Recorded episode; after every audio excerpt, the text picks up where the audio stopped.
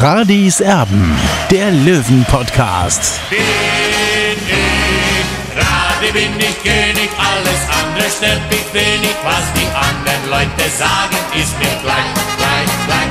Bin ich Radi, ja, ja, ja, bin ich König, ja, ja, ja, und das Spielfeld ist mein Königreich.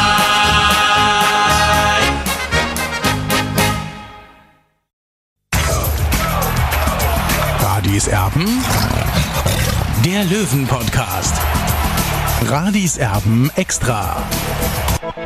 Radis Erben, der Löwen-Podcast ist für euch da nach zwei Testspielen hintereinander an diesem Wochenende, die der TSV 1860 zum einen verloren, zum anderen unentschieden gespielt hat. Gestern die sogenannte Generalprobe beim ersten FC Nürnberg, beim Zweitligisten 2 zu 3 hat der TSV 1860 verloren. Allerdings sind bei mir persönlich dann schon ein paar Fragezeichen übrig geblieben. Heute gab es dann ja, für die Reservisten sozusagen noch einen Test gegen Regionalligist Aalen 1 zu 1 am Ende, wo der TSV 1860 dann durch einen Foul-Elfmeter sozusagen nochmal zurückgekommen ist ins Spiel. Aber insgesamt war das jetzt keine Offenbarung, was wir da heute gesehen haben und gestern über weite Strecken auch nicht. Darüber wollen wir uns unterhalten. Das mache ich logischerweise mit dem Olli. Servus. Tobi, servus, hallo. Also, wir, wir haben die ganzen Testspiele bislang gerätselt in dieser Vorbereitung, weil irgendwie ist der Wurm drin. Die Bindung der Mannschaftsteile stimmt nicht. Es gibt teilweise brutale individuelle Fehler. Abwehrfehler, die 60 München macht, offensiv äh, teilweise hui, defensiv pfui, was ja in der letzten Saison eigentlich äh, beides gestimmt hat. Defensiv hat es richtig gut ausgesehen, offensiv hat es richtig gut ausgesehen, aber in der Defensive, das ist schon die absolute Schwachstelle in dieser Saison. Jetzt sagen viele gestern Mai, das war ein Zweitligist. Klar, da hat man zwei Tore gemacht und drei Tore kann man schon mal kassieren, aber diese individuellen Fehler, die man macht, also wir erinnern uns an das erste Gegentor, das sah Tom Kretschmer im Gehäuse nicht gut aus. Dann dieser Katastrophenpass von Semi Belker hier, den es auch noch gegeben hat. Also das waren schon heftige Fehler und das waren nicht die einzigen in dieser Vorbereitung. Aber das hat eben auch schon damit zu tun, glaube ich, dass Michael Kölner eben in der Defensive experimentieren muss. Ja, das kann man so sehen, Tobi. Ich bin natürlich auch nicht ganz zufrieden mit der Vorbereitung. Jetzt äh, ist jetzt vorbei, jetzt geht es ans Eingemachte. Jetzt geht es eben in die Woche vor dem Ligastart gegen die Kickers aus Würzburg. Man muss sagen, in Nürnberg, die erste halbe Stunde hat mir sehr, sehr gut gefallen. Ja. Und dann ging es halt los eben mit diesem Fehler von Tom Kretschmer zum 1 zu 1. Und äh, zweite Halbzeit habe ich 60 viel besser erwartet als eben, äh, ja, das hat mir dann nicht gefallen, muss man schon sagen. Dann hat auch ein bisschen äh, die, die Konzentration ist dann geschwunden. Und so sind dann auch eben auch die Tore entstanden. Ähm, Michael Kölner hat zwar heute zu mir gesagt, ja, von ihm aus kann es jetzt losgehen. Ja, ich würde mich ein bisschen wohler fühlen, wenn wir zum Beispiel Marius Hülsch zur Verfügung hätten, auch Marco Hiller und auch Daniel Wein. Ja, Michael Kölner, der wischt diese Probleme schon alle sehr schnell weg. Also das ist schon auch beachtlich. Er geht da gar nicht näher drauf ein. Aber was mir heute aufgefallen ist, also heute hatten die Reservisten die Chance sozusagen sich zu beweisen und da waren teilweise Stammspieler der letzten Saison mit drin. Also Marco Hiller, der logischerweise gesperrt ist im Tor.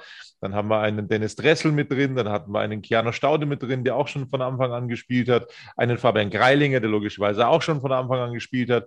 Und ich habe dir gestern mal gesagt, mir fehlt in dieser Vorbereitung was ganz Entscheidendes. Und das hat Michael Kölner heute auch erkannt. Du hast es nämlich im Ticker geschrieben. Er hat zu seiner Mannschaft während des Spiels gesagt, es muss mehr Feuer rein. Mehr Feuer muss ins Spiel. Und das ist das, was mir komplett gefehlt hat in der gesamten Vorbereitung.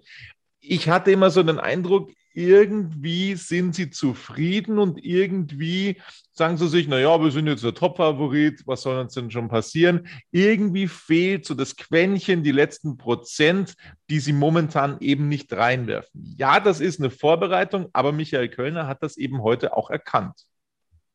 Ja, das finde ich gut, dass er das unter dem Spiel gesagt hat. Hinterher hat es dann natürlich ein bisschen anders äh, ausgesehen, was er dann zum Besten gegeben hat. Klar, also der zweite Anzug, der sitzt überhaupt nicht. Ja. Es konnte sich aus meiner Sicht keiner empfehlen. Ja. Und was mich besonders enttäuscht, dass so ein Spieler wie Dennis Dressel, der ja vom SV Darmstadt 98 umworben wird, sich so hängen lässt. Ja. Das kann ich nicht nachvollziehen, weil äh, Darmstadt wird auch drauf gucken, was er so in der Vorbereitung abliefert, ja. Und man will ja einen Spieler haben, äh, der, der heiß ist, ja, auch mal wenn er im zweiten Glied ist, ja. Und, und, und ich, da kann ich Dennis Dressel, das kann ich nicht ganz nachvollziehen, dass er sich da wirklich äh, so hängen lässt und, und, und der Kopf möglicherweise auch brutal rattert bei ihm, was er denn jetzt macht. Und weil er ist natürlich, denke ich mal, mit der Situation unzufrieden, dass er jetzt nicht weggekommen ist äh, nach Darmstadt ins Hessenland äh, und weiterhin bei 60 München spielen muss. Aber er muss jetzt langsam den Hebel umschalten, weil jetzt geht es los bei 60 München und wir brauchen eben gute Kräfte. Ja, zu dieser Thematik habe ich alles gesagt. Du nimmst mir die Worte aus dem Mund. Da muss man sich dann wirklich überlegen, ob man so einen unzufriedenen Dennis Dressel wirklich weiter beschäftigen möchte oder nicht. Da muss man sich jetzt einfach Gedanken machen. Ich weiß nicht, woran es liegt, ob er so sensibel ist, dass er mit der Situation dann einfach nicht zurechtkommt. Aber es ist eben auffällig, dass ja da die Handbremse extrem angezogen ist bei Dennis Dressel. Und das gilt, und das finde ich auch persönlich sehr schade, für die anderen Talente sozusagen, die da im Hintergrund dran sind. Also es gibt schon so ein paar positive Erscheinungen, das möchte man nicht verhehlen. Also ein, ein Freitag, der mir äh, sehr gut gefällt, also der, der wirklich da auch positiv überrascht. Mit seiner Passgenauigkeit hast du heute auch wieder angesprochen. Die Flanken, die er teilweise schlägt, sind, sind echt gut. Also den kann man auch mal bringen, finde ich. Ein Lang, äh, den kann man auch bringen, finde ich, äh, auf der Innenverteidigerposition. Und vielleicht Vielleicht bringt er ihn ja auch schon gegen Würzburg, da werden wir später noch drauf kommen, äh, mit diesen Patzern, die es da eben in der Innenverteidigung gibt in dieser Vorbereitung. Vielleicht stellt das dann doch noch um Michael Kölner. Das werden wir sehen. Aber insgesamt, also die, die, die, diese sogenannten Talente aus dem Nachwuchsleistungszentrum, man hat nicht den Eindruck, dass die da jetzt besonders motiviert sind, dass die da richtig Vollgas geben. Michael Kölner zeigen wollen, hey, genau auf uns musst du setzen. Wir sind die Zukunft der Löwen. Das habe ich leider in der Vorbereitung nicht gesehen. Und das ist so ein bitterer Aspekt, finde ich.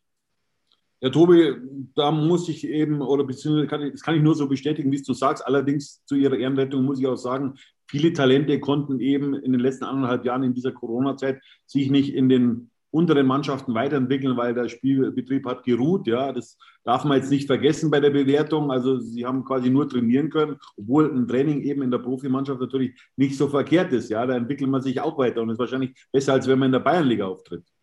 Also äh, sagen wir doch mal, was waren denn die negativen, positiven, neutralen Erscheinungen in der Vorbereitung? Positiv fand ich ganz besonders äh, Merve Biancardi. Ich finde, das ist der, den man wirklich herausheben muss. Der hat in jedem Testspiel absolutes Vollgas gegeben. Äh, das hat mir gefallen. Guter Einsatz, schöne Tore, wie gestern in Nürnberg zum Beispiel. Also das fand ich sehr, sehr gut. Da hat man den Eindruck, jetzt ist er wirklich da bei den Löwen. Jetzt ist er angekommen an der Grünwalder Straße. Wer, ich, äh, wer mir auch gefallen hat, ist Neuzugang Bär, wo ich mir auch vorstellen kann, ja, dass das was werden kann, was mich so ein bisschen nachdenklich stimmt, dass er gestern dann in der zweiten Hälfte komplett abgebaut hat. Ähm, also was die körperliche Komponente angeht. Und in der Generalprobe, glaube ich, da kann man dann nicht mehr wirklich das so harte Training ähm, immer wieder in den Vordergrund stellen, sondern bei einer Generalprobe, da hat man vorher dann auch schon das Ganze wirklich dosiert und ein bisschen runtergefahren, was die Intensität angeht, äh, denke ich mal im Training von Michael Kölner. Also da habe ich noch ein paar Fragezeichen. Also es sind die zwei, die mir wirklich gut gefallen haben, wo ich mir kein Urteil erlauben kann, weil er auf der falschen Position spielt, ist Deichmann. Ähm, da hätte ich mir schon gewünscht, dass er dann tatsächlich auf seiner angestammten Position irgendwie mal zu sehen ist. Aber äh, ja, Not macht eben erfinderisch. Deswegen wird er wohl auf der Rechtsverteidigerposition beginnen und naja, das ist halt äh, schwierig, ne? Also wenn dann in der Vorbereitung einer umgelernt wird, weil Marius Wilsch eben ausfällt und Goden eben nicht so hundertprozentig äh, performt. Und das haben wir heute wieder gesehen. Da gab es auch teilweise für den neuen Mann aus Nürnberg ein bisschen Anschiss von draußen. Ja, zu Recht. Äh, er ist einfach, aber zu seiner Ehrenrettung muss man natürlich auch sagen, er war für ihn gilt Gleiches wie für die NLZ-Spieler des DSV 1860. Er hat keine Spielpraxis gesammelt in den letzten, im letzten Jahr. Davor war er nach Braunschweig ausgeliehen. Also da muss man noch ein bisschen Geduld haben, aber eben diese technischen Mängel, die machen mir ein bisschen Angst, muss ich sagen, bei ihm. Ja, also der kann den Ball erst im zweiten Versuch ver äh, verarbeiten. Ja, also da muss er wirklich an seiner Technik feilen. Also das wünsche ich mir zumindest, äh, weil Schnelligkeit hat er. Er hat die Robustheit auch. Er, er muss gedanklich schneller sein. Also Da gibt es einiges aufzuholen bei ihm, aber ja, Trainer Michael Kölner wird schon wissen, was er, warum er ihn verpflichtet hat. Ja, und bei den negativen Aspekten, Olli, aus dieser Vorbereitung, da sind wir dann bei Spielern wie Tom Kretschmer, der die ersten zwei Spiele definitiv beginnen wird, weil Marco Hiller gesperrt ist. Der Patzer gestern fand ich bei einem Gegentor heftig, als er da ähm, ja eben nicht rausgekommen ist auf dem Tor. Auf der Linie gefällt er mir gut. Beim Rauskommen, boah, das ist tatsächlich dann eine Schwachstelle. Ähm, das muss man dann so, so akzeptieren, glaube ich. Ähm, das äh, müssen wir so notieren. Da sind wir gespannt, ob äh, die Gegner das eventuell dann eben auch für sich ausnutzen können. Beim Rauslaufen hat Tom Kretschmer echte Schwierigkeiten. Das haben wir in dieser Vorbereitung gelernt. Dann fehlende Abstimmung in der Kette hinten. Das ist so, es ist neu zusammengewürfelt worden. Allerdings hat man jetzt schon ein paar Spiele gehabt, wo man das hätte ausprobieren können, Trainingseinheiten, wo man das hätte ausprobieren können, aber so eine wirkliche Abstimmung ist nicht da.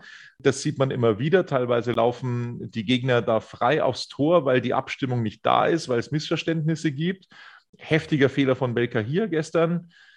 Boah, der, der war da mit dem Kopf auch wo ganz woanders in der Situation. Sowas darf einfach nicht passieren. Im Leben nicht so ein Fehlpass das macht mir extreme Sorgen. Ja, das sind so die negativen Aspekte. Hast du noch welche ausgemacht? Naja, gut, äh, Stefan Lex hat ja gestern gefehlt, äh, war grippekrank. Also ich hätte mal von ihm schon eine deutliche Leistungssteigerung in der Vorbereitung erwartet. Leider kommt er aus seinem Tal der Tränen in Anführungszeichen nicht heraus. Also ich hoffe echt, äh, dass er wieder zu alter Form findet, weil wir brauchen einen starken Stefan Lex. Äh, das sehe ich aber momentan leider nicht. Äh, und natürlich ist es auch so, dass ich es nicht so sehe wie der TSV 1860, dass der Kader jetzt viel breiter wäre, weil äh, wir haben ja im letzten Jahr eigentlich nur eine schwere Verletzung gehabt, das war der Kreuzbandriss von Quirin Moll. Jetzt haben wir Ausfälle eben mit Marco Hiller, rot gesperrt für zwei Spiele, fehlt er. Dann eben Marius Wilsch. Äh, Fabian Greilänger ist jetzt gerade wieder erst dabei, so seine ersten Gehversuche zu, ma zu machen nach seinem Sinusmoseband. Riss und auch Daniel Weinfeld noch aus. Und äh, ja, da merkt man einfach schon, dass der Kader doch nicht so breit ist. Ja, ähm, ja ich hoffe, äh, wir kommen da durch die Saison, beziehungsweise legen einen guten Saisonstart hin, weil es wäre natürlich andere, alles andere als feuerlich, wenn wir ja, mit, mit schlechten Ergebnissen starten würden, weil es wird die gute Stimmung einfach trüben. Ja, also der Kader ist ungefähr genauso breit wie letztes Jahr, nur dass eben jetzt mehr Verletzte dabei sind. Das ist so ein bisschen ein Problem. Ja, und es sind ein paar Spiele, 38 in der Liga, vielleicht Relegation, ähm, Toto-Pokal, DFB-Pokal. Also da sind schon einige Spiele mit dabei. Wir werden sehen, wie das funktioniert zu diesem wirklich schwierigen Saisonstart für den TSV 1860. Das wird echt schwer. Also die Vorbereitung, so lala. Das, glaube ich, können wir so festhalten. Ja, mögen jetzt wieder viele sagen, Vorbereitung ist doch völlig egal. Zum Punktspielbetrieb muss es passen. Apropos Würzburg, die haben dann gestern beim Regionalligisten Karl Zeiss Jena verloren. Also auch äh, da gibt es Schwankungen. Die haben auch gegen Kräuter Fürth, glaube ich, gewonnen. Aber ähm, also auch da gibt es extreme Leistungsschwankungen in der Vorbereitung. Wir werden sehen, was das alles wert ist. Äh, in einer Woche sind wir dann schlauer. Da können wir dann genauer in die Analyse einsteigen.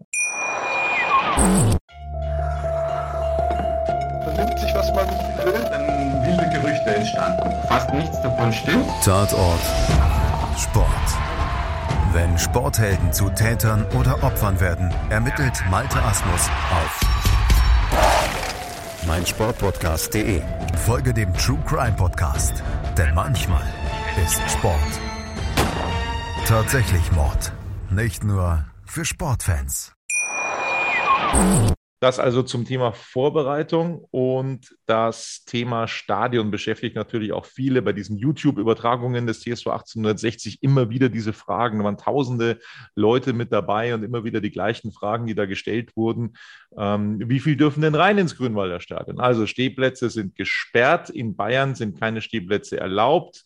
In anderen Bundesländern wird das ein bisschen laxer gehandhabt. Also da sind dann eben äh, mehr Zuschauer erlaubt, Kaiserslautern, Osnabrück und so weiter und so fort. Also da sind ähm, mehr Zuschauer drin, aber wahrscheinlich dürften es im Grünwalder Stadion so um die 2000, 2500 sein, weil eben nur Sitzplätze erlaubt sind, weil man auf die Abstände achten möchte. Also auch da ist dann immer ein Sitz freigelassen werden.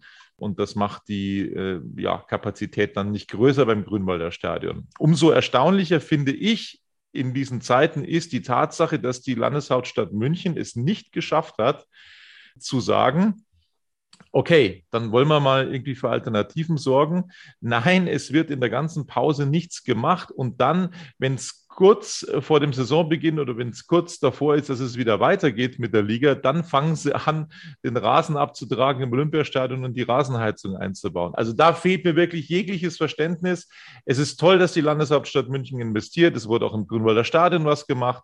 Aber warum wird dann in der Pause nichts getan? Das gibt es nirgends. In der Bundesliga, wenn ein neuer Rasen eingebaut wird, dann stehen am letzten Spieltag der Saison die Backer vorm Stadion und die warten nur, dass der Schiedsrichter abpfeift und dann fahren die da rein, wenn das Stadion leer ist ähm, und, und äh, ja, graben den Rasen um und dann wird ein neuer Rasen verlegt, damit das alles zu Saisonbeginn wieder passt. Und in München, da wird dann angefangen, wenn es wieder losgeht. Also das ist, das ist, äh, da fehlt mir wirklich jegliches Verständnis, weil da hätte man natürlich jetzt auch ausweichen können, jetzt schon ausweichen können und viel, viel mehr Zuschauer zulassen können. Äh, wie viele Zuschauer wären denn jetzt drin fürs Olympiastadion, wo es ja aktuell Stand jetzt nur Sitzplätze gibt? Olli, diese, diese äh, Stehplatzbereiche unter den Anzeigetafeln, da waren ja früher so ja, Multifunktionssitze eingebaut, also die man aufklappen kann zum Stehplatz und zusammenklappen kann dann wieder zum Sitzplatz. Die sind nicht mehr mit drin. Wie viele Zuschauer dürften da jetzt ohne Corona-Auflagen rein ins Olympiastadion?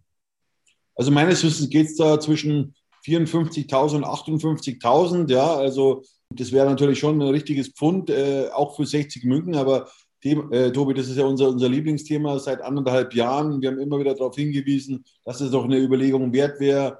Und bei 60 hört man dann immer, ja, das ist zu teuer. Also ich kann mir nicht vorstellen, warum kann sich das der Gütsche München leisten und wir nicht.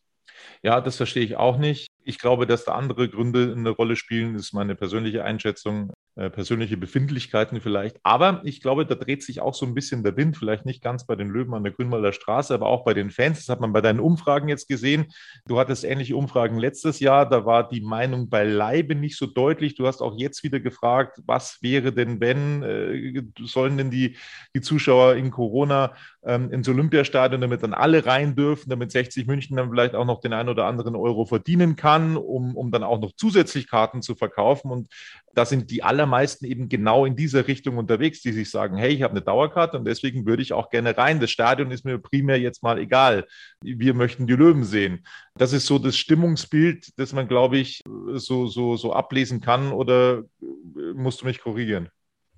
Nein, das sehe ich auch so, Tobi. Vor allem äh, die Geschäftsführung von 60 sollte ein bisschen auch auf die Fans zugehen. Nicht nur auf die Fans in der Kurve, sondern auf alle Fans des CSV 1860. Und die Löwen haben in dieser Saison 11.000 Dauerkarten verkauft. Ja, also demnach könnten alle Dauerkarteninhaber ins Olympiastadion gehen. Natürlich wissen wir auch, das Olympiastadion öffnet erst ab, ab der ersten Septemberwoche wieder, weil ja eben diese Umbauarbeiten stattfinden. Es wird gerade eine neue Rasenheizung eingebaut. Aber dann sollte man sich aus meiner Sicht damit beschäftigen. Ja, man kann nicht immer, ja, man, man muss den Fans was bieten. Ja, und die Fans wollen ihre Mannschaft sehen. Ja, und wir haben 11.000 Dauerkarten verkauft und deswegen muss ich 60 da muss ein bisschen umdenken. Ja, äh, und, und da warte ich mir schon von der Geschäftsführung einfach, dass man dann auf die Fans auch zugeht, wenn es eben keine anderen Möglichkeiten gibt. Ich möchte euch natürlich auch äh, die Möglichkeit geben, mal so ein bisschen äh, in, in meine Gefühlswelt einzusteigen. Also ich habe vielleicht auch durch meine persönlichen Ansichten im Bekanntenkreis Leute, die da vielleicht ähnlich gepolt sind. Aber alle Dauerkartenbesitzer, die ich gefragt habe, die ich persönlich gefragt habe als Journalist, und das meine ich wirklich so, was wollt ihr denn? Wollt ihr ins Grünwalder Stadion? Wollt ihr, dass da gelost wird, dass 2500 von den 11.000 dann ins Grünwalder Stadion dürfen? Oder meinst du lieber alle ins Olympiastadion? Es hat jeder gesagt. Olympiastadion, bitte, wir wollen alle mit dabei sein. Und das ist dann natürlich auch ein Riesenvorteil oder wäre ein Riesenvorteil auch für die Mannschaft, weil es ist doch was ganz was anderes von, keine Ahnung, 20, 25.000 angefeuert zu werden als von 2500. Ja, also das muss man sich dann, dann alles auch mal überlegen. Also das ist auch ein, ein wahnsinniger Wert, den dieses Olympiastadion dann für 60 München in sportlicher Sicht hätte. Also das muss man sich schon mal überlegen, ähm, weil mit 2500 Zuschauern an der Grünwalder Straße, ja, da mag eine Stimmung sein, aber mit Sicherheit nicht ähm, vergleichbar mit 25.000 im Olympiastadion. Also da müssen wir dann auch mal wirklich alle uns ehrlich in die Augen schauen und sagen, ja, das wäre tatsächlich ein großer Vorteil für 60 München. Ich glaube, wenn man ja, und ich bin ehrlich ist. gespannt, Tobi, wie 60 das jetzt handelt. Ja, ich habe ja auch zwei Dauerkarten für die Gegengerade. Ja, also ich habe bis jetzt noch keine Information bekommen, äh, ob ich überhaupt, wenn ich jetzt ins Stadion gehen würde als Fan, äh, reingelassen werden würde oder nicht. Ja, und ich glaube einfach, dass jetzt erstmal äh, diese VIPs sozusagen, die teure Karten kaufen, eben äh, einen Vorzug erhalten werden. Ja, da wird auch die Enttäuschung dann groß sein bei den Fans in der, in der, Nord, äh, in der Westkurve, äh, dass sie eben dann keinen Einlass finden, weil äh, man, wer das meiste Geld zahlt, der wahrscheinlich auch dann äh, protegiert werden von 60, kann ich mir vorstellen. Also ich habe da noch keine Bestätigung, aber ich kann es mir durchaus vorstellen, dass es dann eben, dass es dieses Prozedere eben so stattfinden wird. Ja, da muss man äh, die Löwen auch so ein bisschen in Schutz nehmen in dieser Hinsicht, weil da die Unterstützung von der Landeshauptstadt München und von den Behörden tatsächlich anscheinend sehr zu wünschen übrig lässt. Also da wird der Drittligist dann mal ein bisschen stiefmütterlicher behandelt als vielleicht ein Zweitligist oder ein Erstligist. Äh, vorsichtig formuliert. Also das habe ich jetzt immer wieder gehört, auch vom Pressesprecher Rainer Kmet, der gebetsmühlenartig gesagt hat, ja, wir würden es euch gern sagen, aber wir können es euch nicht sagen, weil wir es selber nicht wissen. Aber da wird es dann in den nächsten Tagen einfach ähm, dann Informationen geben, wie das geregelt wird gegen Würzburg, gegen Darmstadt und so weiter und so fort. So, das also zum einen das Stadionthema und dann, Olli, haben wir sehr, sehr überrascht verfolgt, wie sich die zukünftigen Verwaltungsräte so vorgestellt haben. Es wird ja der Verwaltungsrat neu gewählt. Wenig überrascht waren wir von Dr. Markus Drees, der als sein Ziel, Motivation unter anderem angegeben hat, der TSV 1860 München als familiärer Club, der sich seiner Wurzeln im Stadtteil Giesing bekennt. So hat das angegeben Dr. Markus Drees. Also er sagt, Giesing oder 60 gibt es nur in Giesing und so weiter und so fort. Aber dann gibt es auch andere Verwaltungsräte und das ist dann tatsächlich mal sehr interessant nämlich Robert von Bennigsen, der bei den Zielen angegeben hat.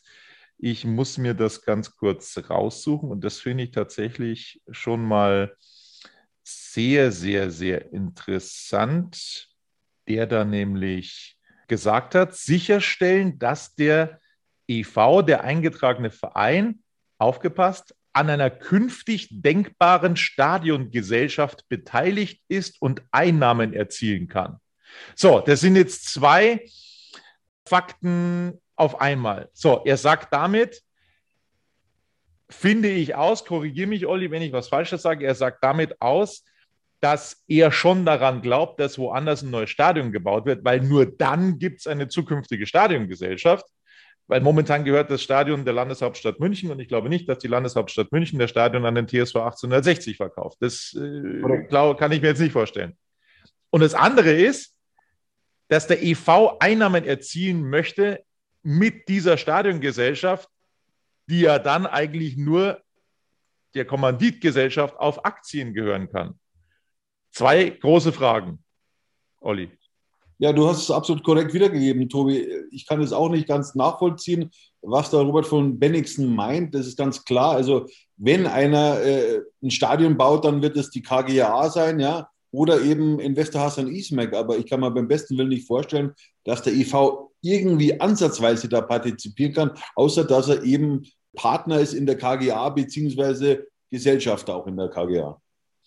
Also, das hat uns erstaunt. Das wollten wir jetzt dann auch mal so festhalten. Da sind sich zwei Verwaltungsräte jetzt scheinbar nicht ganz so einig. Äh, es muss auch nicht sein, Tobi. Das ist ja, ja gut, äh, dass Robert von Bennigsen andere Gedanken hat. Ja, das finde ich auch prinzipiell positiv. Äh, nur, also ich kann mir nicht beim besten Willen nicht vorstellen, dass der EV da mehr oder weniger Partner ist an einer theoretischen Stadiongesellschaft. Das kann ich mir beim besten Willen nicht vorstellen. So, dann hat der TSV 1860 heute getitelt auf seiner Vereins-Homepage Paukenschlag beim TSV 1860. Es gibt nämlich ab sofort eine Musikabteilung. Er schließt sich in erster Linie jetzt nicht. Also es gibt ja jetzt auch eine Frauenfußballsparte, die jetzt die ersten Erfolge schon gefeiert hat ähm, auf kleinerem, niedrigeren Niveau. Das kann ja, kann ja was werden. Da hat es in Vergangenheit ja auch schon Gedankengänge gegeben, vielleicht eine Kooperation einzugehen, um das Ganze vielleicht auf relativ professionelle Beine zu stellen, also vielleicht auch mit einer Frauenmannschaft in die Bundesliga zu spielen und so weiter. Ich glaube, Wacker München war da so äh, im Gespräch. Das hat sich dann zerschlagen. Jetzt hat man quasi das Ganze mehr im, im Breitensport angesiedelt ähm, diese Abteilung. Mal sehen, wie das äh, so gehen wird. Und jetzt gibt es eine Musikabteilung. Also das hat uns dann schon ein bisschen überrascht. Also das wäre jetzt ungefähr das Gleiche, wenn jetzt der Computerclub München eine Skiabteilung gründet. Ähm, das das, das hat uns ein bisschen, ein bisschen überrascht. Aber jetzt wird eben auch musiziert bei den Löwen, Olli. Also mich hat es auch total irritiert, muss ich sagen, Tobi. Also jetzt fehlt dann bloß noch ein Pokerclub äh, in der Fußballabteilung und was weiß ich was und äh, ja, und, und, und, und, ein täglicher Stammtisch, äh, also dass man den auch noch eingliedert in die Fußballabteilung. Also äh, Freunde, äh, es soll schon ein bisschen professionell zugehen und aus meiner Sicht hat eine, eine Musiksparte, also in, in, einem Sportverein beziehungsweise in der Fußballabteilung überhaupt nichts zu suchen. Muss ich leider so hart sagen. Ja, wie gesagt. Also ich glaube, wir sind zumindest Vorreiter hier in, in, in Fußball Deutschland, äh, dass es sowas gibt. Ja, also ich kenne keinen einzigen äh, Profiverein, äh, der sowas auch in seinen Unterabteilungen hat. Ja, ich weiß nicht, was sich Roman Bär dabei gedacht hat. Ihr werdet schon wissen. Ja, also es gibt da verrückte Ansätze jetzt, was man alles machen kann. Ne? Ähm, eine Volleyballabteilung beim Skiclub. Zum Beispiel. Auch das ist ja denkbar. Also, äh, die, Löwen, die Löwen sorgen dafür ganz neue Ideen. So, äh, wir wollen uns wieder um die Fußballabteilung und um die Profisparte kümmern beim TSV 1860 die nämlich es dann äh, am Samstag mit Würzburg zu tun bekommt, einem Absteiger aus der zweiten Liga, ein neuer Trainer, ähm, wechselhafte Ergebnisse haben wir gesagt in der Vorbereitung und wie denn der Löwe eventuell brüllen wird. Glaubst du, dass sich da an dieser Systematik und an der Aufstellung gestern in Nürnberg noch Dramatisches ändern wird? Nein, ich glaube nicht. Also ich glaube, dass er seine Startformation gefunden hat. Das war die Startelf eben gestern in Nürnberg. Es hat ja 30 Minuten sehr, sehr gut ausgesehen. Ja, also wie 60 verschoben hat, äh, die Angriffe, das war alles einstudiert. Also das hat wirklich ein Gesicht gehabt. Ja, äh, und deswegen glaube ich auch, dass Michael Kölner dieser Mannschaft erneut das Vertrauen schenken wird und auch es hat sich ja heute eben in dem Testspiel gegen allen keiner so richtig aufgedrängt. Klar, äh, Stefan Lex kommt zurück, ja, das wird eine Alternative mehr sein auf der Ersatzbank, aber ich gehe schon davon aus, dass die Auswechselspieler oder Einwechselspieler dann heißen werden Staude, Dressel, Lex, Boden. Also wie gesagt, äh, die Mannschaft hat mir in der ersten halben Stunde, in der ersten halben Stunde sehr gut gefallen gegen Nürnberg und ich glaube, deswegen schenkt auch Michael Kölner dieser Mannschaft eben das Vertrauen. Das werden wir sehen. Wir sind dann vor dieser Partie für euch wieder da mit Radis Erben, dem Löwen-Podcast. Uns würde es sehr freuen, wenn ihr uns auf YouTube weiter kräftig abonnieren würdet. Das wäre sehr schön. Und dann hoffen wir auf einen guten Auftakt. Es wird ein sehr, sehr schwieriger für den TSV 1860 in die dritte Liga. So viel steht fest. Sehr, sehr schwierige Gegner. Nach fünf Spieltagen kann man dann schon mal sagen, eventuell, wo die Reise hingehen wird in dieser Saison. Das war's von uns. Genau und äh, wir hören uns dann rechtzeitig vor dem Spiel gegen Würzburg wieder. Bis dann, Servus. Mit Pauken und Trompeten. Ciao. So sieht's aus. Wie baut man eine harmonische Beziehung zu seinem Hund auf? Puh, gar nicht so leicht. Und deshalb frage ich nach, wie es anderen Hundeeltern gelingt, beziehungsweise wie die daran arbeiten. Bei Iswas Dog reden wir dann drüber. Alle 14 Tage neu mit mir, Malte Asmus und unserer Expertin für eine harmonische Mensch-Hund-Beziehung, Melanie Lippisch. Iswas Dog? mit Malte Asmus. Überall, wo es Podcasts gibt.